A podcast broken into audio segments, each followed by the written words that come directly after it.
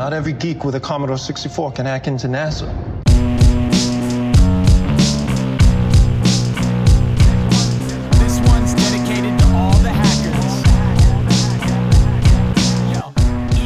Bem-vindos, bem-vindas a mais um Hackers Brasil, o seu podcast de hacking, onde a gente convida vários hackers brasileiros do- de todo o país, de fora do país, de fora do planeta.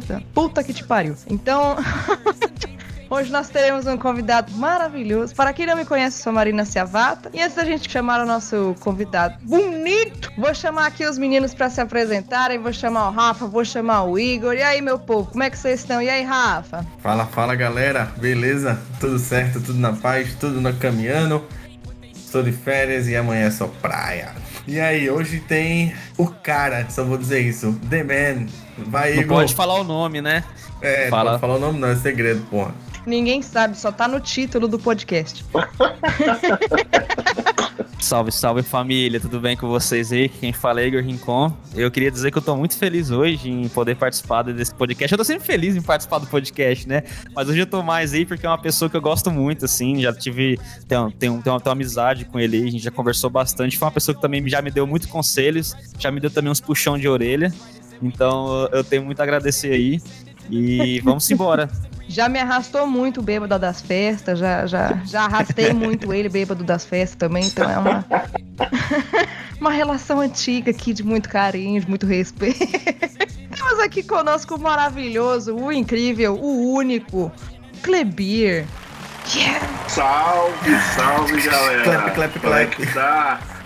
É, Primeiro eu queria agradecer aí o convite, pô, um prazer falar com essa galera que eu curto há tanto tempo e poder jogar um pouco de conversa fora aqui, contar umas histórias, vamos ver no que vai dar, né? Olha, Klebia inaugurou uma coisa aqui que ele descobriu uma tecnologia muito interessante chamada câmera. É o primeiro podcast que a gente tá gravando com câmera, então vai ser, acho que vai ser mais legal, vai ser mais junto, mais junto, um pouco bem juntinho. Bem, muito bem. Então, pessoal, vocês já sabem, se você tá escutando aí de casa, já acende sua breja e o Hackers Brasil vai começar. É isso aí. Já segui a minha.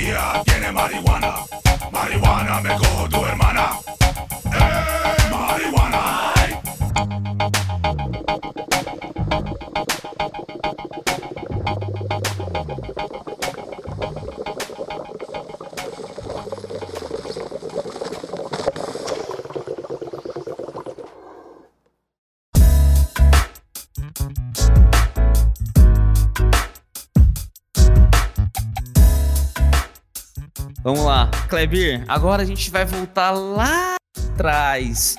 Lá no Klebir, quando era um pequeno Klebir, que o, o Klebirzão estava se formando.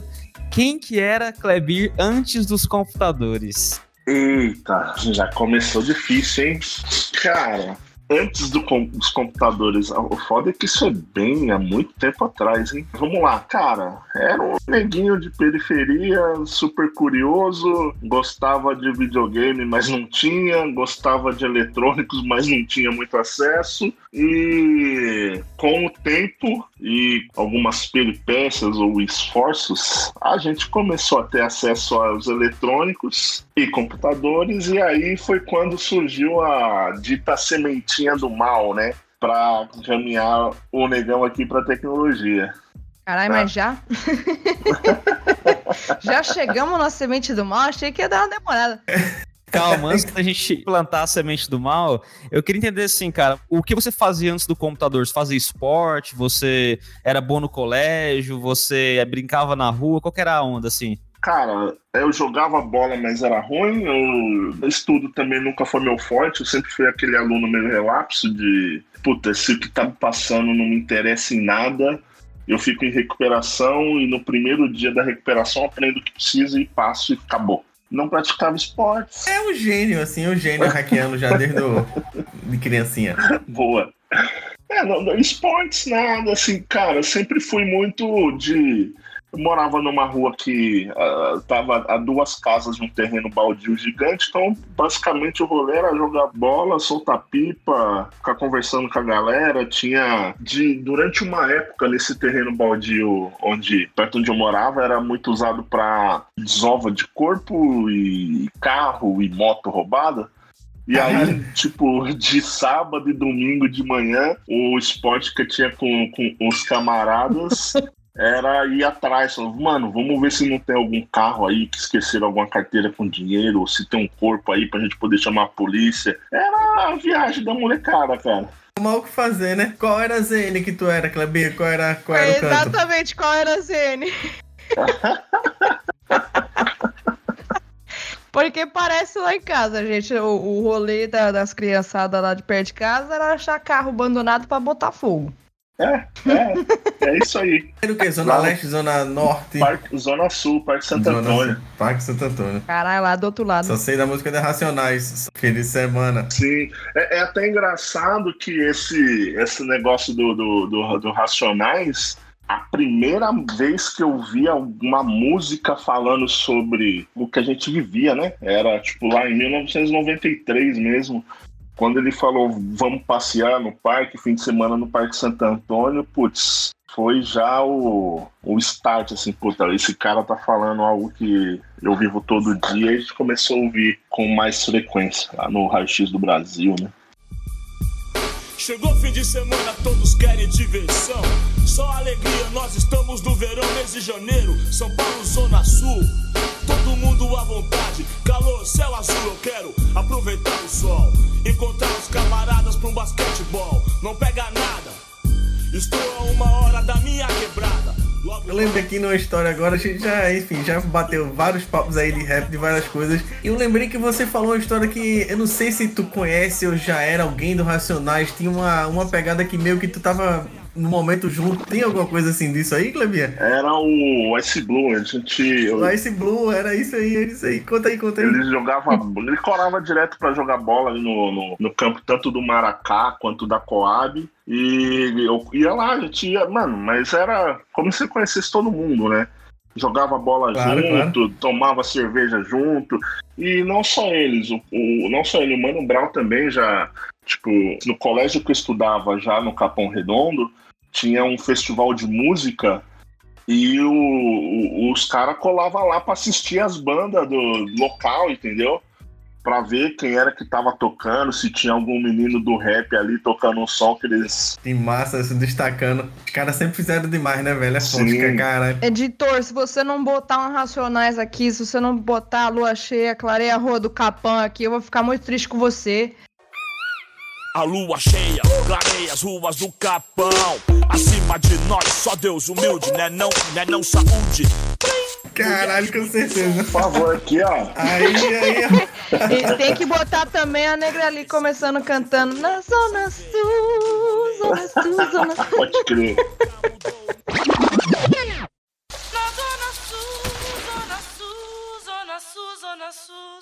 Hoje choveu nas espraiadas, Polícia sai do pé, polícia sai do pé, mas mesmo assim ninguém sabe de nada. polícia sai do pé, que eu vou dar um Massa, cara. E uma pergunta assim: você já pensava em computador, tecnologia? Você lia revistas assim, via alguma coisa em relação a isso? Tinha uma curiosidade pra saber o que, que era? Ou, ou era algo muito distante pra você? Cara, vamos lá, bem no começo era algo bem distante. Curioso eu sempre fui, assim, então. Ah, o rádio quebrou, eu quero abrir. Ou a televisão quebrou, eu quero abrir. Mas nunca teve muita oportunidade com isso, né? Até por custos e tal. Revista também era muito difícil por conta de preço e tal. A gente tinha possibilidade, é, uma biblioteca ou outra que tinha esse tipo de acesso, a gente lá pesquisar determinados assuntos sobre o tema. Ter o acesso mais fácil mesmo veio, cara, bem depois, assim, do tipo, você topar um estágio não remunerado é, para conseguir ter acesso. Né? Isso já lá com uns, uns 12, pra, entre 12 e 14 anos, mais ou menos. Meu irmão, negão, a parada é o seguinte, tu tá ligado que o brasileiro, o Brasil em si, é muito ruim de fazer ídolo, né? Então eu sempre levo essa parada assim, tu é um ídolo da porra, tu é um cara muito fera, velho, muito foda, assim, uma referência muito irada. E uma referência muito importante, eu acho, para esse trabalho que a gente faz aqui, pra galera que veio lá de baixo também, como eu vim de periferia, tu veio de periferia, Marina, Igor, não sei, enfim, não sei se veio, mas enfim, tem toda uma história massa aí.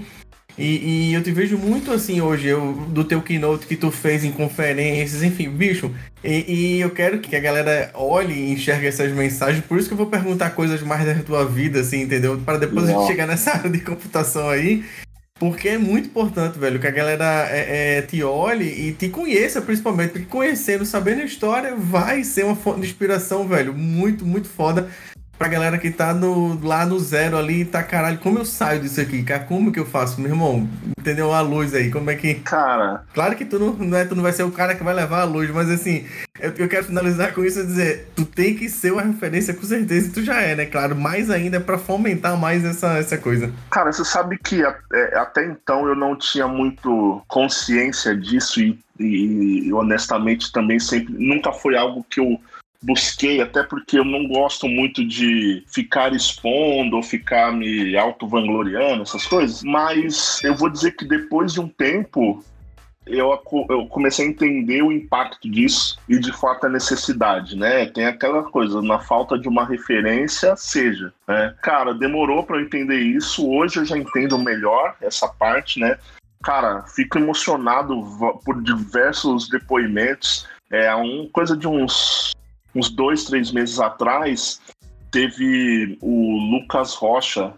É, eu, eu não cheguei a conhecer ele pessoalmente tal, mas ele me mandou uma mensagem no LinkedIn falando que, pô, eu assisti seu keynote, eu gostei pra caramba, e hoje eu recebi a, a minha primeira proposta para trabalhar no Team, eu lembrei de você porque a gente veio da periferia, cara. Isso, velho. Isso, esse é o tipo de coisa que, meu, muda completamente sua, sua, sua cabeça, assim. O poder da voz, meu irmão. O poder da voz tem que dar voz. E quando dá voz para pessoas boas, assim, tem que dar. Porque já é, como eu disse, né? Já é referência. E por isso que eu queria muito é, é, é, levar mais, cada vez mais, né? Aproveitar essa, essa turma aí, Igor. Segundo o Igor, nosso podcast tá escutando por 10 milhões de pessoas. Boa, aí. boa.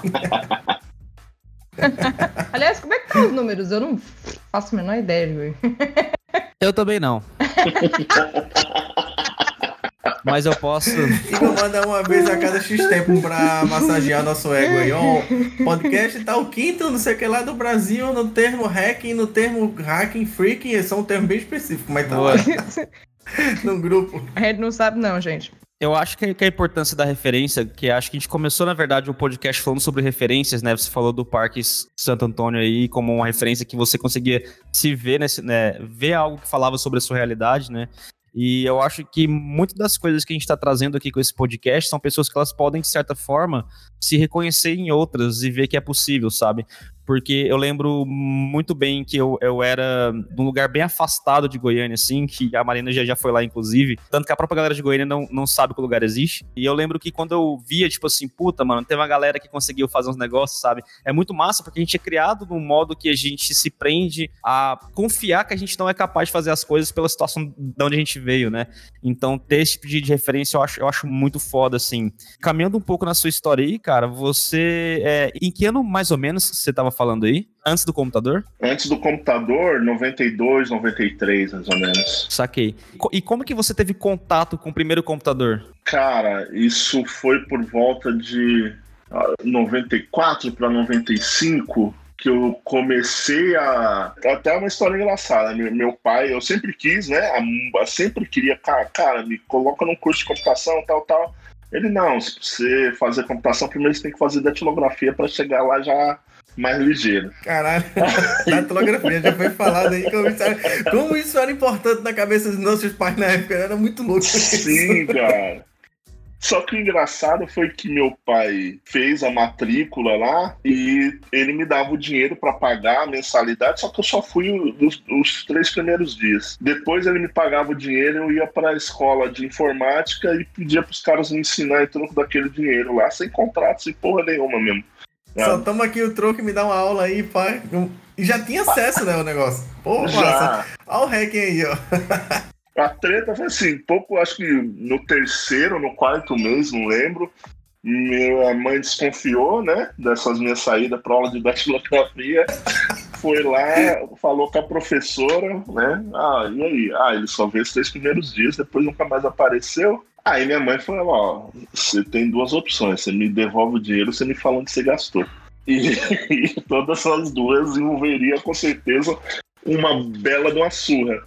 Aí eu fui lá e expliquei, levei ela na escola de informática, tal, tal. Aí, meu, passou, assim, não, não apanhei por conta disso. Aliviou, aliviou, né? Exato, aliviou, aliviou. Achou, aliviou achou que era droga, mas era computador. O que também tá meio que ali, né? Eu continuava sendo um usuário, né? Mas aí, cara, aí, aí quando veio a, a matrícula oficial tal. Eu já, já sabia alguma coisa, fez um pacotão lá pra eh, aprender de MS-DOS, Windows, Clipper, a porra toda, e fiquei lá. Depois terminei esse curso e fiquei lá mais um tempo. Caralho, que história, velho. Foi hack da vida real, com certeza, mano. E como é que tu descobriu esse curso? Tu passou assim, tu já tava ligado nesse curso, o que, que os mano lá que ensinavam? Não, era, era uma escola. Ah, já era famosa já e tal, né? Era uma escola que tinha no bairro. Entendi. É, foi uma das primeiras escolas que, que teve lá no bairro. Na verdade, era uma unidade da escola de datilografia, que era TPP Computação e TPP Datilografia. Né? Era o mesmo dono, só que eram lugares distintos. Ah, bota fé. O cara, o cara pra não quebrar a datilografia, ele já tava investindo em, em computador, né? Que é o que vinha com tudo. Malu, é, o cara, post, o cara apostando, tava, tava certo, né? Se, Caralho, se der velho. errado nenhum, a gente tem o outro. Se der Tem certo outro. nenhum, tem o outro também. Na época não existia nem rede, nem acesso à internet, nem porra nenhuma. E essa empresa hoje é conhecida como Microsoft. Já Ó. pensou? assim? Massa, cara. Mano, no máximo uma microlins aí. E, e lá, Kleber, que aí tu. Foi aí que tu teve o computador, né? Acesso ao computador de Exato, verdade, assim. exato. Comecei a sentar, mexer. Não tinha em casa, mas aproveitava isso pra ir lá e pá. Exatamente. Aí eu vou sair, voltava da escola, em vez de ir pro fliperama, ia pra escola de computação. Bota fé, bota fé. Menino dedicado. Você já teve contato direto com a internet assim? Ou era tipo aquele, aquele negócio de computador offline ainda? Nada, tudo offline, cara. Internet eu fui ter bem depois. Internet deve ter sido lá pro meados de 96, 97 já. Bom, A internet acho que só popularizou assim, de verdade, em 98, 99. É, Antes disso era, ra- era difícil pra cacete. Era raro, era raro. Em Recife, velho, tinha uma coisa muito engraçada. Acho que eu falei isso aqui já, mas era um provedor do governo. Se você não tinha internet, você discava para um número da app do governo. E aí você tinha direito a meia hora por dia. Ó, que massa. É massa, é local. E aí uma coisa massa que ferrava o rolê todo de segurança era que quando você tava logado na rede da app, você vai, bypassava os firewall que tava externo, você tava na rede mesmo, então tudo. Ah, que beleza. Aí era beleza pra fazer as brincadeiras. Mas Recife aí sempre, sempre inovando, né, cara? cara, você já tava mais ou menos com que idade? Cara, 96 eu tava com 14 anos. 14, 96, 97, 14 para 15 anos. Já tava ali saindo com as menininhas, já, fala, já, já pedindo o ICQ, né? Na verdade, nem, nem tinha ICQ, né? Cara, não lembro se tinha ICQ na época, mas eu era Não, esse, o ICQ veio acho que depois do. Caralho, que ano que veio o ICQ? ICQ? Acho que ICQ, não é era, tão- era bem antigo. É porque isso aqui é muito antigo, eu acho que É. foi de 95, 96, mas depois ficou famoso Não, mesmo. não, não, não. O ICQ é de novembro de no- 96, gente. Olha, 95 e 96. Porque ele ficou mais famoso um pouco em 99 no Brasil, né? Pelo menos eu fui descobrir, ou 98, vamos dizer assim. Porque foi crescendo junto com, com tudo, né? Com a internet. Massa, cara. Como foi pra, pra, pra, pra você, assim, pra você chegar até essa, à internet, assim? Como, como é que foi o processo? Você, tipo, já foi trampar antes? Como é que foi isso, assim, pra você ter... Você primeiramente ia ter em casa? Ou, tipo, já, já rolava, tipo assim, de você usar alguma outra coisa, como trabalhar na Telecom, por exemplo, que é, que é uma coisa que muita gente fazia aqui, pra você conseguir ter acesso internet, assim? Cara, eu fui. O acesso de fato em casa eu fui ter bem depois, lá para 98. Porque meu pai ganhou um computador usado lá de uma cliente dele e foi quando eu consegui começar a brincar em casa. Mas até então era conseguir pegar uma horinha ali, uma hora, uma hora e meia nesse estágio que eu fazia, né? E só. Ou então ir para casa dos amigos que já tinham já computador e começar a ter umas ideias malucas lá com os caras. Né? Os amigos sempre salvam, velho. Eu lembro muito que eu tive É. acesso a, a outras coisas assim, gravador de CD, quando chegou o gravador de CD. Só um cara tinha no bairro inteiro um gravador de CD, que ele era o pirateiro da parada, né? Então, era o cara mais velho, então a gente ia lá, caralho, gravador de CD, os amigos sempre salvam, certeza nessas horas, velho. Beleza, e aí, vamos dar uma, uma caminhada aí no tempo. É, vamos começar a falar do hacking aí, né? Como é que, que veio esse mundo de segurança? Como foi que tu entrou? Na verdade, mano, eu queria saber um pouco como é que foi, tipo, o primeiro emprego pra você, Boa. assim. Você já, tipo, entrou já direto na área de tecnologia? Ou passou por, por alguma coisa antes? Eu já entrei. Foi em 99? 99 ou 2000, não lembro. Eu já comecei a dar aula de Linux. Foi a primeira escola do bairro a ter aula de Linux. Isso lá para os anos 99 2000. Foi quando eu comecei a trabalhar com tecnologia mesmo, entre aspas. Né? Eu dava aula numa escolinha de bairro ali. Era bem explorado. Trabalhava das 8 da manhã às 10 da noite, com uma hora e meia de almoço e mais uma hora de jantar. Mas, puta, eu era amarradão, por quê? Porque pra, eu, eu faria de graça, né? Porque eu passava o dia inteiro com acesso é, a computador, já a internet fixa, com speed e tal, não, não dependia de linha telefônica. E foi onde, Caralho, Speed, mano. Nossa senhora. há pouco tempo, né? E, cara, aí depois disso, eu não tava ganhando dinheiro nenhum lá, o cara ainda me deu um, um cambal lá, ficou me devendo uma grana. Eu prestei um concurso pro Correio e passei para ser operador de triagem, que foi bem na época que eu fiz esse lance para poder entrar na faculdade, né? Então eu trabalhava à noite para ter o adicional noturno. Eu lembro que da época o salário era 299 reais e a, e a- e a mensalidade da faculdade era 300. Aí eu tinha que fazer o adicional noturno, trabalhar das 11 da noite às 7 da manhã, para ganhar um pouco de dinheiro a mais para conseguir pagar a faculdade, sair às 7 da manhã do trampo, chegava às 8 na facul, saia meio de meia. Caralho, bota fé. Relação, velho. E era faculdade de quê que você fazia? Gerenciamento de redes. É o instinto radial. Terminou, Clebinha? Porque aqui a galera, né? Tu foi, vai entrar na estatística que terminou ou não terminou? Não terminei. Na verdade, eu, eu fiquei de dependência em uma matéria que toda a sala ficou.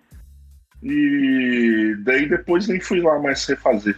Porra, foi quase. 90% É. loading. Não, fo- foi legal porque assim, é- é- essa prova desse professor, eu tava até comentando esses dias aqui, é de redes de alto desempenho.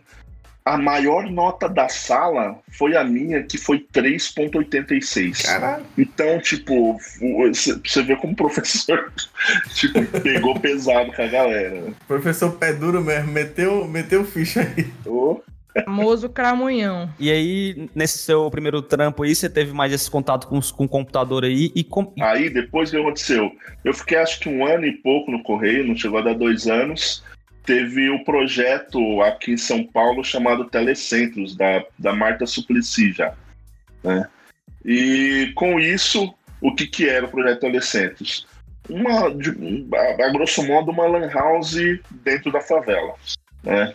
Pegava ali um servidor Linux, é, botava PXE com Sim Client para todo mundo e a molecada tinha lá aulas de computação em Linux já, é, isso lá, vai, aí já deveríamos estar em 2002 para 2004, não, foi 2002, 2002 para 2003.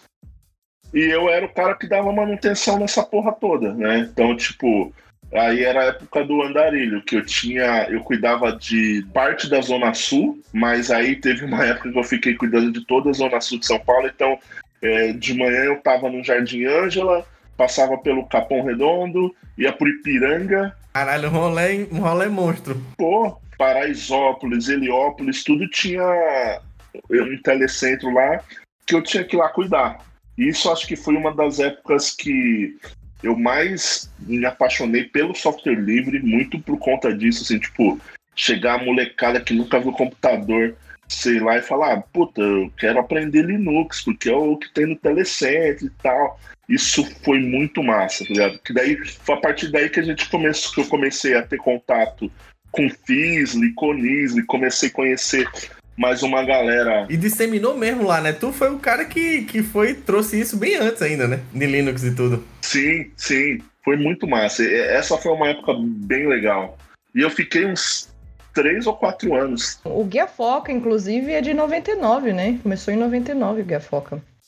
O Guia Foca eu não lembro, mas deve ser por aí mesmo. É, muito antigo, velho. E ainda funciona até hoje, perfeito, atualizado, muito foda. E a foca é foda, velho. Parabéns pro cara lá, viu? Ou para as pessoas, ou para todos os envolvidos. o, Gle o Gleidson. Quem quer aprender Linux, guia Foca. E aí, vamos dar uma, uma avançada, eu tava falando aí antes, né? Né, é, tu falou aí como veio essa coisa do, do trampo e segurança. E aí o bichinho do hacking, né? Eu sempre é, é, gosto de saber um pouco de, da síntese mesmo, quando foi que esse negócio do. Pelo que, a gente, pelo que tu já contou, tu já era um hacking life aí, puta merda, velho. Vários hacking life que, que tu já fez, né? Do, só esse da, da faculdade e da, da- do curso da datilografia vai ficar pra história aí, muito massa. Como é que veio esse negócio já conectado na internet, né? Foi via IRC, como é que tu foi? Eu sei que tu tá aí envolvido aí há muito tempo também, que nem nós. Cara, é, por incrível que pareça, foi um professor que falou pra mim uma, uma frase que acho que foi mágica, eu lembro dela até hoje, como se fosse se- como se tivesse acontecido ontem. A gente estava no meio da aula, né? E ele começou a explicar a teoria de sistema operacional. O que, que é Windows, o que, que não é, do MS-DOS e tal, e ele falou, e tem um tal de Linux que é o sistema operacional que os hackers usam. Aí ele acabou com a minha vida. Aí eu fui correr atrás, que diabo é isso de Linux, que diabo é isso de Linux. Consegui, é, na época, uns disquetes do Debian 3. Cara, não lembro nem qual era a versão do Potato, não lembro qual que era a versão do, do, do Debian. É, instala. Puta, não faço a menor ideia do que tá acontecendo aqui. Começa a batalha a partir daí, pra instalar. Exato. E uma batalha infernal naquela época pra você Cara. instalar. E era muito engraçado porque na época eu não tinha, não tinha internet. Então, o que, e- e o que eu fazia? Quando eu consegui instalar o, o Linux e consegui falar assim, man, o manual, aí o que, que eu fazia? Eu digitava lá, sei lá, man ls. Aí aparecia, eu copiava o texto em inglês, traduzia, né? Ou então muitas vezes eu copiava e, e a tradução era como? Eu tinha que desinstalar o Linux, instalar o Windows, colocar o Power Translator Plus, colocar o texto lá e entender. Puta, entendi. Agora- Mano, explica aí o que é Power Translator Plus pra galera, porque hoje pra galera tradução é um negócio assim, ó, instalou um dedo tem uma tradução na né? internet, né? Só aqui, ó, 150 línguas, qualquer coisa, você fala qualquer língua, explica o que que era esse processo aí.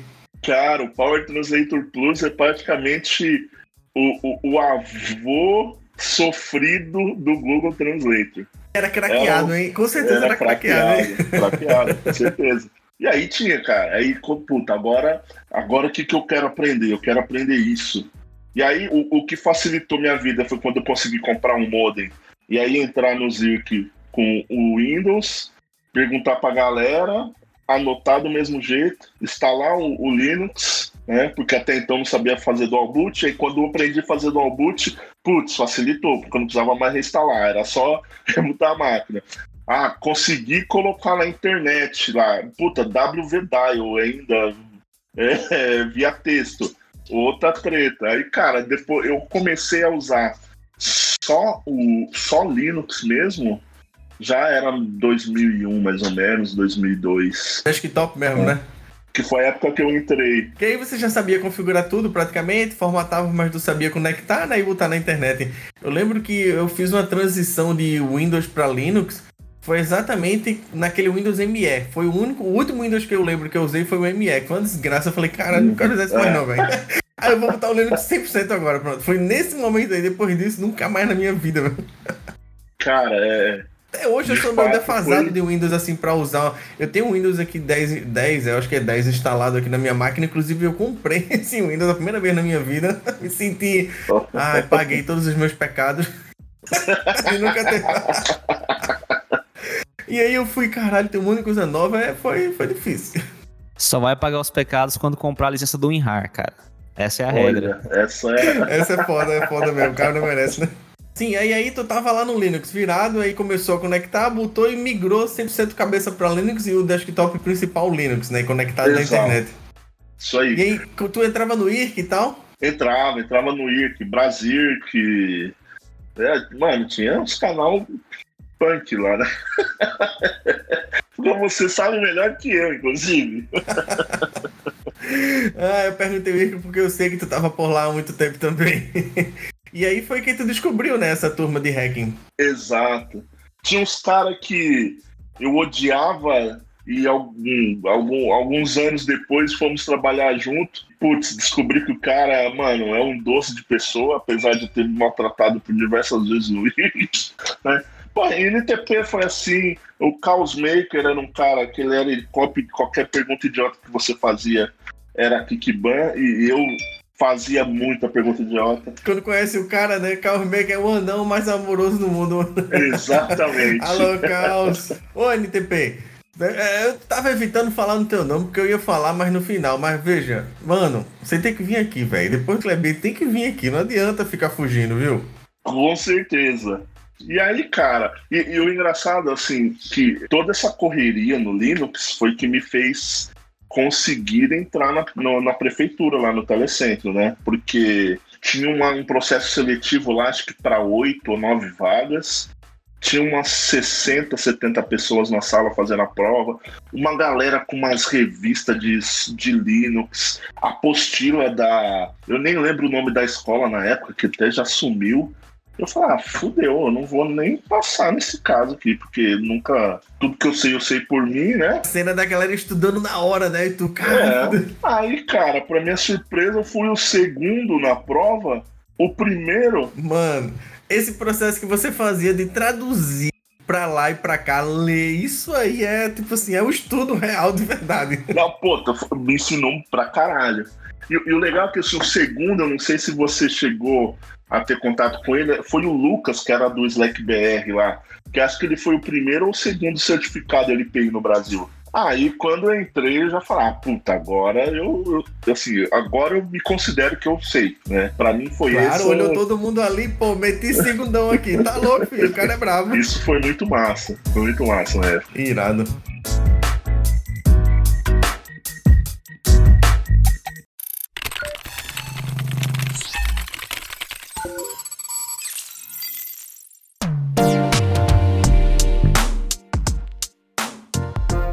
E aí, que ano foi isso aí, Klebinha, que tu entrou nesse, nesse trampo? No Telecentros, cara, foi. Eu saí de lá em 2006.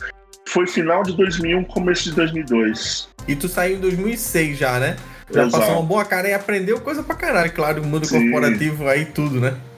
Essa coisa É, que porque tu falou. é- é- era um projeto da prefeitura. Sim, corporativo que eu digo é, Então- mas tem que ter as responsas do mesmo jeito. né? Assim, né? É o que eu falo assim, daí aí depois a Marta perdeu, entrou o Serra, aí eu fui realocado interno lá para trabalhar no prédio da prefeitura, fiquei lá mais um tempo, e aí depois disso que eu saí. Qual foi tua caminhada aí depois que tu saiu? Tu foi pra onde? Aí eu fui para BR Connection, Então, aí tu veja, como tu era de um concurso público, como foi essa quebra de tipo assim, ah, eu tenho uma falsa sensação às vezes, né, que é de ah, isso aqui é muito bom e pá, passei no concurso público do certo e aí vou trabalhar num, num canto agora, num trampo. Cara, foi até um amigo meu que, que me ajudou nessa decisão, porque de fato era uma decisão muito difícil. Né? É, estabilidade versus Estabilidade é a palavra, eu tava tentando procurar. versus tanto dinheiro quanto oportunidade profissional. Para mim, essa mudança foi muito associada a BR Connection era uma empresa que criava um firewall, um TM em si, em cima de Linux usando tecnologia nacional. Então eles faziam tecnologia. Era diferente de eu estar lá consumindo tecnologia. E aí acho que foi isso que me, me ajudou a ter uma visão totalmente diferente de Os caras na veia lá, velho. Os caras, né, era foda. Só Linux. era não era muito massa porque toda essa briga de Pegava mais fogo essa discussão, né? De Windows e Linux, principalmente Windows e Linux aí. Vai ver o Mac deu uma, uma afastada. não e aí o Slackware versus Debian essas coisas É, aí tinha interno também, claro, é claro. A distribuição interno, porque se você usava o Slack, você ia. Caralho, tinha isso. O Slack que era o Linux dos hackers, né? Acho que o professor foi aí no Slack, hein? que era essa fama do Slack, era isso. Era o Linux dos hackers ali. Kleber, cara, eu queria entender com você um negócio, porque você já meio que estava envolvido com a galera do hack an- antes de você entrar aí pra trabalhar com esse mercado de segurança, né? Você Uhum. falou que já conhecia uma galera aí e tal, é, já era seus amigos aí.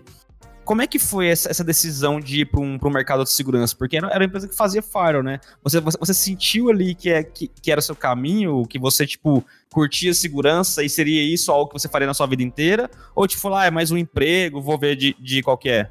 não cara desde quando eu comecei a mexer com computador eu queria mexer com segurança, com hacking, com, com, com essa parada, sempre. Quando eu entrei na prefeitura, eu entrei muito mais para ter um- um- uma ligação maior com tecnologia, né? Como o RTS falou, de pegar, de estar ali no modo mais corporativo, de entender, mas estava sempre com a pegada de segurança. né? E aí, para eu, eu sempre busquei isso. Eu lembro que até tipo, ah, eu tava na prefeitura me ofereceram um estágio no UOL. Ah, cara, eu só vou se for para ser 100% segurança, porque para fazer o mesmo que eu faço aqui, eu continuo aqui onde eu tô. né? E aí, quando surgiu a oportunidade da BR Connection, foi onde eu agarrei, cara, eu fiquei lá cinco anos, cinco anos e meio, se não me engano. Foda que tu pegou um perfil também muito bom, né? Tipo, tu, além da parte de segurança, de, de sysadmin, né? Eu vou chamar de sysadmin Uhum. security focado naquela época, ele sabia tudo que, que, enfim, de configurar todos os servers, todas as porras, instalar tudo, login, tudo era muito diferente, né? Do que hoje. Tu também pegou a parte de desenvolvimento, né? Tu virou um cara bom também de desenvolvimento, trabalhou um trampo também com um tempo com, com o desenvolvimento e na Loca também eu acho com desenvolvimento com a galera lá e sei lá.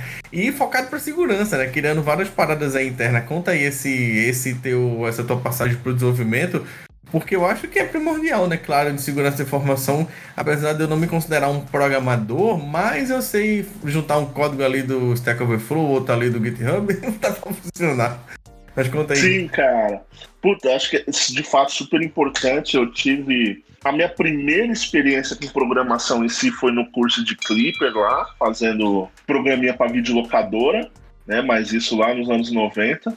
Aí depois disso foi quando eu fui para BR Connect. Aí a gente tinha que fazer desde script Perl para automação de N coisas, o instalador da distribuição, é, backport de é, driver de kernel, porque a- a- tinha driver maluco que a gente não achava, não tinha no, no- Caralho, isso tinha muito, velho, muito. no oficial no Linux, mano. E aí foi nessa, tipo, cara, glibc e kernel é o que te ensina a programar, ligado? E aí foi, mano, muito mais batendo cabeça e pega um código aqui, outro ali. Mexeu muito com C, não foi, Clebinha? Com C ANSI mesmo, tu mexeu muito com C, não é? Cara, não tanto. Eu mexi bastante mais com Perl. Né? Com Perl. Com Boa, C, é, eu- caralho, canivete suíção lá na massa. É E, cara, hoje isso é super importante que com essas tecnologias de, por exemplo, infraestrutura como código também, Ansible, Terraform, essas porra, o cara que não tiver uma base de programação, hoje começando, puta, ele vai sofrer muito mais. A gente não, não sofreria tanto na nossa época, apesar da gente sempre eh, ter corrido um pouco para esse lado e ter aprendido, mas a galera hoje acho que é cada vez mais obrigatório essa, esse skill. É punk. Tem que ter, velho. Tudo de cloud, sei lá, tudo tem que ter um. Eu vou chamar de scriptagem aí, sempre tem que ter uma programação mínima aí Sim. pra poder fazer, velho. O Igor mesmo faz as lives dele aí montando e tal, algumas coisinhas com, com o gemidão, como é o nome, Igor? Gemidão do não sei o que lá. Que tu... Gemidão, gemidão até amanhecer. E aí, se você for ver, é uns conceitos muito legais de início, assim, de programação, acessar uma API e tal. Mas é muito diferente, já tá na cloud, você bota através do formulário web, não é, é bem, é outra parada assim Sim, também, né? sim. Claro. É, algumas coisas mais que antigamente você teria um trabalho pra fazer já estão meio que montadas e você usa o que tá, o que tá já, já feito pra melhorar suas coisas, né? De fato. Massa, mano. É, cara, um- uma outra pergunta que eu queria fazer pra você. Você era da comunidade hacking antes de pensar nisso como um emprego, né? E isso é uma coisa que a galera hoje não tá tão ligada como que isso funciona. E eu peguei um pouco da, da, da parte disso aí, né? Tipo, eu lembro que eu já mexia com algumas coisas, já tinha uma galera do hacking que eu conversava, já antes de sequer pensar que eu poderia trampar com isso, né? Era algo assim que eu fa- falava assim, puta, mano, existe um mercado aí, mas eu não, não entendo muito bem como é que ele funciona, se eu vou conseguir entrar nele um dia. Eu sei que na minha cidade não tem, se eu vou ter que ir pra outra cidade. Então, eu, eu enxergava isso como algo distante pra mim, mas eu tava ali com a galera, trocando ideia, escrevendo uns, uns exploitzinhos ali na época pra Orkut, essas coisas assim, né? E uma coisa que eu queria te perguntar assim, cara, como é que era pra você, tipo, a relação com o hacking, assim, tirando o emprego? Sabe, assim, sem pensar como mercado de trabalho como a galera enxerga hoje. Cara, é que na época nem tinha tanto esse mercado de trabalho, né? O mais próximo que se tinha com esse com essa skill era o sysadmin raiz ali, né? Então era muito mais envolvido para curiosidade, né? Aprender é aquela coisa do desafio, né? De como é que as coisas funcionam e eu preciso quebrar. É a mesma coisa assim, eu, eu quero abrir o carrinho para ver o que tem dentro. O hacking é a mesma coisa, eu quero abrir, eu quero quebrar, quero ver o que tem dentro, é, o que, que esse código faz, se eu tirar, se eu colocar esse código, se eu mudar. Então acho que é muito, era muito relacionado a isso, muito a, a curiosidade. E também teve um puta de um. Eu não sei nem se eu posso dizer que foi um hype, mas com o filme lá da Angelina Jolie, o Hackers. Eu tava vendo esse filme um dia desse no YouTube, caía alguns clipes aleatórios. Eu, cara, como sem decorar o script do filme antes do cara falar tantas milhões de vezes. Foi hype mesmo, Kleber. É, e aí, cara, trouxe aquilo, né? O glamour. Acho que não foi nem o início do glamour, mas foi o, o kickstart, né? Ali. Um amigo meu conta uma piada que ele fala que globalizou, mas o globalizou, o globalizou dele é só se referindo à Rede Globo interno no Ah, Brasil. sim. Globalizou. tipo, globalizou. Saiu na Globo, globalizou. Todo mundo é no país do Brasil, tá vendo? Boa, de fato, de fato. Massa, cara. E aí, tipo, você já ia, tipo, em conferência essa época, assim? Já tinha ido em Hackers to Hackers, essas coisas assim? Cara, não. Na verdade, quando eu comecei em conferência, é que nem tinha muito esse formato de conferência, né?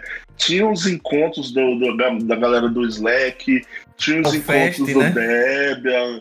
É, Daí depois veio, surgiu o Conis lá no Rio Grande do Sul, que veio Sim, durante um bom tempo, foi uma, a maior conferência da América Latina relacionada a software livre, né? É, e aí depois disso, na verdade, eu comecei na H2HC já tarde, já lá para 2007, se não me engano, 2008. Hoje tu, é, tu tá na lista dos founders, pô. Tu já tá tão presente na H2HC há tantos anos.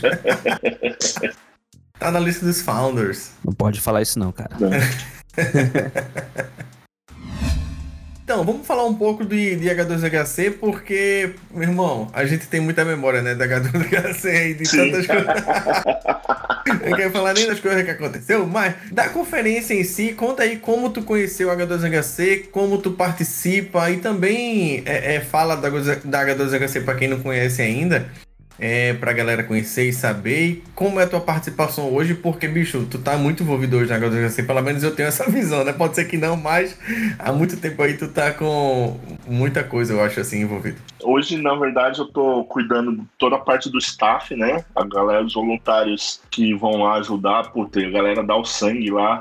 É, eu que tô juntando esse povo, coordenando isso. E o que é H2HC? Porque teve uns amigos meus que estavam escutando um podcast que não é da área, e ele me cobrou, falou assim, e outra amiga também falou. Você acha que todo mundo sabe que vocês fazem H2 ping, não sei o que lá, def, não sei o que, a comando, RCE? Não, calma.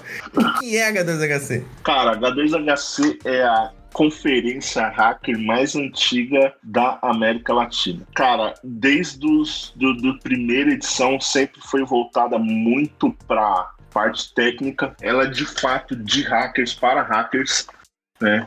Literalmente significa, inclusive, H2HC significa Hackers to Hackers Conference. Então é literalmente hackers para hackers. Cara, eu quero, quero, quero ter esse sotaque aí em hackers to hackers. Tem que mudar pro Texas. É.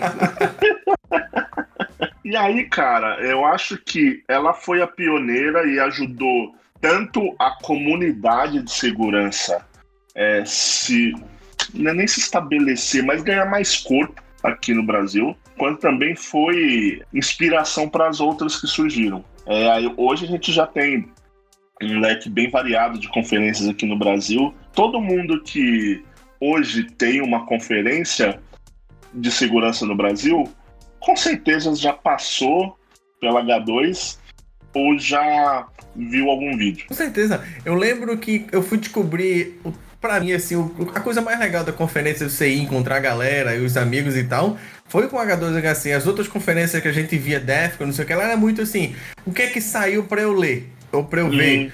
Era só isso, né? Que tem algum vídeo? Não, não tem vídeo. Eu posso baixar o vídeo aí naquela época lá que você baixava os vídeos da, em ponto móvel ainda, é ruim pra cacete pra escutar, não sei o que. E ah, quando eu fui fisicamente, eu ainda demorei aí na H2HC, eu nem lembro qual foi o ano, mas acho que foi isso aí 2006 por aí.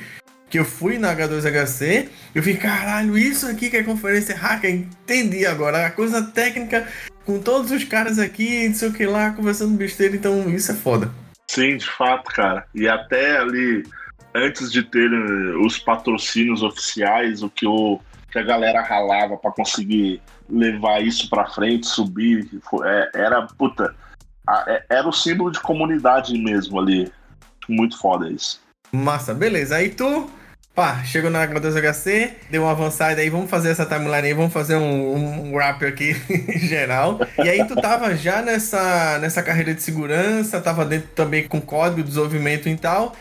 E aí chegou um momento que tu virou gestor, vou dizer assim, né? Vou chamar gestor de pessoas, gestor de equipes Uhum. e tudo mais. E aí conta também, claro, dessa transição, porque isso é muito importante, né? Isso mostra também aí todo o crescimento de carreira. Tu escolheu, claro, se tu quisesse ficar pro lado técnico, tenho certeza que eu queria ficar também, mas também foi pro outro lado, que também não deixa, né? Às vezes, né? Você nunca deixa de ser um cara tão técnico ali. E muita gente tem medo até quando chega nesse momento da carreira ali, putz, eu vou deixar agora, como é que eu vou? Conta essa parada aí, como é que tá sendo isso, que já tá há um bom tempo, tu tá nisso aí, né? Não, faz, não é de hoje, não. Putz, foi. Na verdade, assim, o, o começo foi meio traumático por conta de. Mas aí, assim, é, o gestor que eu sou hoje é reflexo dos gestores que me treinaram. Né? E eu tive uma experiência muito ruim de gestor falando que não queria que eu fosse um, na avaliação da equipe. A equipe não poderia gostar de mim. Que se ela gostar de mim, eu não estou extraindo tudo que eu preciso dela. E isso me, me perturbou durante um bom tempo, né? E nessa mesma época, eu estava como head de uma equipe de threat intelligence que eu não poderia nem controlar quem entra e quem sai da minha equipe. Eu tive isso como uma pseudo-gestão. Eu apaguei isso da minha, da minha cabeça como experiência de gestão e a experiência de fato real e que hoje eu tô amando e foi ela que também me deu esse insight do o, como você impacta a, a vida das pessoas e, e- e o exemplo que você precisa ter para levar é onde eu tô hoje, né? Que aí sim, eu, eu, eu sou de fato gestor, eu, eu cuido da equipe, eu sou responsável pela contratação, eu defino quem entra, eu defino quem sai, então, e eu tenho um mentor muito foda, né? Nessa parte. Hoje a equipe não me odeia, tá? e eles produzem pra caralho, entendeu? Então, é, agora que eu comecei a ter noção disso. E agora que eu comecei a gostar também, né? Acho que foi por conta disso que eu comecei, é, que eu citei aquele papo também que a gente falou no início do impacto que você tem na vida das pessoas, né? Esse o contato, apesar de o hacker ter o estigma ali do cara é, antissocial, né? É, o contato com pessoas é muito importante e para mim eu percebi uma paixão aí que eu talvez eu tivesse, mas não tinha noção, Mas hoje eu te- sei que eu gosto muito disso. O bem falou aí que ele tá contratando também, quem quiser, procura aí no. Acha o cara aí, não sei por onde aí que ele contrata. Sim, tem uma vaga de especialista. Agora, você falou da parte técnica, é, como é que eu mantenho isso, né? Eu vou até ver se eu. Cadê? Isso aqui era o que eu tava brincando no fim de semana. Um Banana Pi RI, Boa. que é um roteadorzinho homemade aqui, basicamente, com HD. Eu tava subindo umas, umas redes Wi-Fi, gravando log, subindo no site. Banana pai, é isso? É, Banana Pi R1, chama. Subir nos sites aí, orkut.com. É, Uma brincadeira, brincadeira com os negócios do, dos, pine, dos Pineapple, Wi-Fi Pineapple da Hack 5, umas, maluquices tipo dessa. exatamente. Vou contar uma história aí. Teve um amigo meu, um amigo meu, que montou uma rede dessa aí com, com Pineapple e tal, perto da casa dele, tinha uns prédios. E aí chegou um momento que ele botou free internet, internet, de, internet grátis, e a turma usava aquele mesmo, aquela mesma coisa, né? Digite aqui seu login de rede social pra logar e não sei o que lá e tal. Ele, ele fez um mapeamento do prédio que ficava em frente à casa dele, praticamente de todas as pessoas que caíram, de todos os andares, de, de tudo. Só nessa coisinha assim de criar esse tipo de coisa. Então por isso isso é muito perigoso. Um amigo meu. Um amigo meu, claro. Sim. Foi, na realidade foi um primo Grande de um amigo. amigo. Foi um Eu primo de um lembro amigo. desse cara. Quando você, quando você vai se enroscar, você fala, foi um primo de um amigo. Aí dá uma veracidade. Foi um primo de um amigo. Foi meu amigo, não. Primo de um amigo. Lembra, lembra. Antes da pandemia, a gente saía pros bares e tal. Entendi, velho. E aí hoje, claro, tu tá aí estudando, sempre mexendo nas, nas malandragens aí, né? Nunca para, né? Sim. É. Até porque, cara, eu acho que mesmo o gestor ele tem por obrigação. Isso é um recado aí pra muito gestor aí que ainda tem um pouco dessa dificuldade. Não é achar que, ah, meu Deus, é um caos, eu não vou, não. Vai lá e tenta aprender também coisa técnica. Inclusive, é um bom momento pra se aproximar do, da equipe, do cara técnico da equipe e tal. Você vai aprender um bocado. Vai ser uma troca de experiência boa. Sim, total. Irado. Klebinha, estamos chegando aí, caminhando para quase o final. Igor e Marina, tem alguma pergunta para fazer? Eu tenho algumas. Kleber, eu e a Marina, a gente tá, tá muito próximo da galera mais nova agora, né? Que tá querendo entrar na área, querendo começar na área. E tem diversos perfis, diversas pessoas. Tem a galera que é lá, tipo, mano, do interior, do interior, do interior, e que, tipo, não faz ideia de como as coisas elas funcionam no mercado de trabalho. E elas estão tentando aí conseguir o dinheirinho delas com bug bounty e coisa desse tipo, né? Tem uma galera já que já tem mais, mais condição, mas não percebe a, a própria condição que isso também é uma, é uma questão que, que, que acontece muito nas pessoas, né? elas não percebem alguns dos privilégios que elas têm e que elas podem usar esse privilégio para conseguir as coisas. Então eu, eu queria que você, cara, é, se tu pudesse dar um papo assim, imagina que você tá conversando com a pessoa de 15 anos de idade que tá te perguntando, tipo, uma, uma pessoa de 15 anos de idade que não tem muita condição de, de, de entrar na área, que mora no interior do interior, que na verdade é a grande maioria. Como que essa galera, eles poderiam, tipo, ir pro mercado de segurança? Qual seria a sua dica, assim, para que essa pessoa, ela, ela, ela pudesse se mostrar mais e saber se mostrar, né? Tá. Cara, hoje eu acho que. Bem, para quem tá começando, a gente tem ótimos materiais também. Então, é lugar para pesquisar e aprender tem muito. É uma geração muito privilegiada em ter esse tipo de acesso que na nossa época não existia. Com a pandemia e pegando, é, apesar de toda a desgraça, pegando o ponto bom disso, é que muitas empresas estão institucionalizando o home office e vai ficar mais fácil para essa galera não ter que pegar um busão, vir para São Paulo, ir para o Rio para conseguir um trampo. Né? Eles vão poder trabalhar de casa, vai bastar ter uma internet ali minimamente decente. É, muitos lugares do Brasil ainda não tem, infelizmente, né? mas é, ele, é, por exemplo, a pessoa vai ter opção de pegar aqui, sei lá, pegar Pernambuco ali do, do Preto. O cara de Surubim, ele pode mudar para Recife e ter um custo de vida mais caro do que em Surubim, mas não tão caro quanto São Paulo e trabalhar remoto, para ter uma internet boa e tal. Trabalhar remoto total e ter mais acesso, mais coisa boa. Isso é, isso é, isso é uma massa. Total. Entendeu? Então, acho que hoje é, tá muito relacionado a, cara, mete a cara, bug bounty é, é, é, é legal porque tem muita empresa recruta através do bug bounty. E que mais? Acho que participar de eventos. É, sobre a H2HC e comunidade, como é muito massa isso, é como a galera me deu suporte, por exemplo. Eu lembro muito de Flumbers, por exemplo. João, meu irmão, o quanto o Flumbers me deu de suporte de ficar na casa dele, porque pra São Paulo não tinha onde ficar, hotel, tudo caro, não consigo, Flumbers, cai aqui pra dentro. Até quando eu fui. tem uma história muito boa aí. Quando eu fui, quando eu fui viajar pra surfar para El Salvador, eu, Flumbers, me pega aqui no aeroporto. Ele foi no Clio dele, acho que era um Clio, era um, um acho que era um Renault Clio. Quando eu cheguei lá com um sarcófago de cinco pranchas de surf mal cabendo dentro do carro. pra ficar lá na casa dele. E foi tudo através dos amigos. Conferência, isso ajuda muito, velho. Isso é uma entrada muito boa. Conferência e a galera é receptiva. Eu digo, o hacker é muito mais brabo no IRC ou numa sala de chat do que ao vivo. Ao vivo é, é muita outra coisa, velho. A troca de experiência ali, você chega assim de frente. Ah, é tu que ficava mandando ali, dá logo uma tapa, acabou, vira amigo e é muito, é muito mais receptivo, com certeza. Sim, sim, total, cara. que reclamar. E, ah, mas tá... Mano, vocês parece que vocês nunca usaram internet, velho. Pois é, velho, é foda, a internet Não tá aí, né? conhece Foda. o advento da internet? Meu, vai trabalhar num, num Git muito louco pra espalhar pra galera. Vai montar um blog onde você posta artigos. Vai, sei lá, monta uma live semanal que você faz com a sua turma. É muita, são muitas opções, velho. Exato, junta a galera num server do Discord.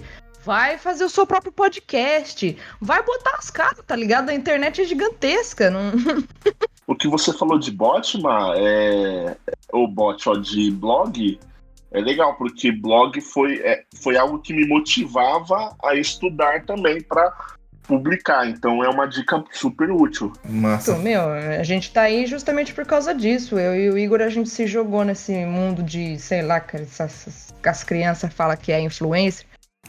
E a gente acaba, a gente acaba se conectando com a galera de outros lugares que estão com outros projetos, que também estão construindo canais, por exemplo, a galera da Hack 5, por exemplo, ah, que ajudou a gente pra caralho criando um canal de, no YouTube onde eles ensinavam a, a- a usar os, os hardwares que eles vendiam.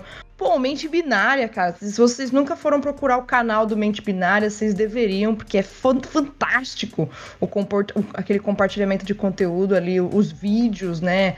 Ah, o podcast ah, da You Shot the Sheriff. Meu, tem conteúdo. Então, meta as caras. Faça que nem a galera faz. Eu queria mesmo ver Rafael Silva influencer e Kleber influencer, porque só tá a gente com 20 e poucos anos de idade falando um monte de coisa que a gente nem sabe. E aí, tipo, de- devia ver a galera com mais experiência, né? Pra contar, não, galera, é assim ó, as coisas. Tô me transformando. Segundo vocês, eu já virei um sticker que eu acendo a cerveja porque eu já virei influencer. É isso aí, você tem um sticker é influencer. Não, eu vou, eu vou em breve, em breve assim, né? Não sei quando é o em breve, mas eu vou tentar fazer um- uma live aí, tentar falar alguma coisa interessante e pensar nos assuntos aí. Boa, boa. vou, vou fazer, vou fazer. É isso que o povo gosta. Tamo indo para o fim. Como eu já disse, manda aquela mensagem final aí, mano, e solta que a voz é tua. Boa. Cara, primeiramente queria agradecer Marina, Igor, Rafael pelo convite. Foi, mano, um prazer, adorei a conversa. Volto quantas vezes vocês quiserem pra gente continuar bater mais é, diversos papos. É, pra galera que tá ouvindo, que quiser, é, sei lá, me fazer qualquer pergunta, seja elas sobre carreira, sobre tecnologia, sobre segurança, hacking, também podem me procurar aí nas redes sociais procuro responder todo mundo. É, queria deixar o recado para a galera que está começando aqui que não existe pergunta idiota, então podem perguntar. Eu, não- eu procuro não ser tão hostil quanto a galera do Rick era quando eu perguntava, então eu já, eu já passei por isso. Eu procuro tratar com bom grado as pessoas que é, fazem isso. E se tiver qualquer tipo de projeto, cara, precisar de ajuda, pode me procurar também. O que for preciso para ajudar a comunidade aí, a galera, também estou disposto a ajudar. E mais uma vez, muito obrigado a todos. Muito foda, muito massa, velho. Bicho, eu vou me despedir, muito obrigado. Como eu sempre falo aí, obrigado a quem diz é nós aqui por receber você e contar um pouco da tua história e falar e firmar mais essas referências aí que a gente precisa colocar e ser falado. E tu sabe, né? Não tem como correr não, como tu falou. Bota a galera aí procura, procura a Klebir que ele tá disponível para ajudar sempre, com certeza. E muito, muito obrigado mesmo, velho. Valeu! Massa, Kleber, mu- muito obrigado aí, cara, pelo seu tempo, conversar com a gente aqui. É uma honra ter conversado com você e saber mais sobre, sobre a sua história, né? A gente se conversa, mas a gente nunca sabe a história da outra pessoa, né? Então eu, eu tô curtindo muito o podcast pra saber mais sobre as raízes das, da- das coisas, né? Cara, uma coisa que eu queria pedir pra você, dá um toque lá no Logan, mano. Fala, tipo assim, na real você podia falar como chefe, mano. Caralho, Logan, Lo- Logan, Logan, eu vou lhe aperrear o resto da vida agora, venha. Fala, fa- fala como chefe, fala assim, mano, vai lá no podcast ou eu te demito, vai. Fala assim. Não, Eu vou, eu vou, eu vou bater um papo com ele. Como amigo, ele me ouve bastante. Meu Deus. Eu vou falar com ele. Falar, ah, Logan, ouve esse aí o meu e vai lá e é sucesso. Boa, massa. Valeu demais, cara, pela sua presença aqui. E, hum, só tenho te agradecer. Show de bola, galera. Pessoal, muito obrigada, muito obrigada, Klebir. A gente aqui é super fã. Valeu, galera, por ter acompanhado aqui o podcast com a gente. E, Enfim, a hora que der, a gente grava de novo. Lembrando, mais uma vez, para de encher o nosso saco, que a gente não vai ter patrocinador. Se quiser dar feedback, pode dar. Se a gente vai ler ou não, aí, sei lá, né, também. Enfim, deem recomendações, venham trocar uma ideia com a gente. E a gente tá aqui fazendo esse podcast justa- justamente para trocar ideia com gente de toda parte, gente de todas as histórias, todos os backgrounds, todos os interesses. E é isso, a gente se vê num próximo episódio. Valeu! Valeu! Massa, valeu, valeu, valeu. Valeu.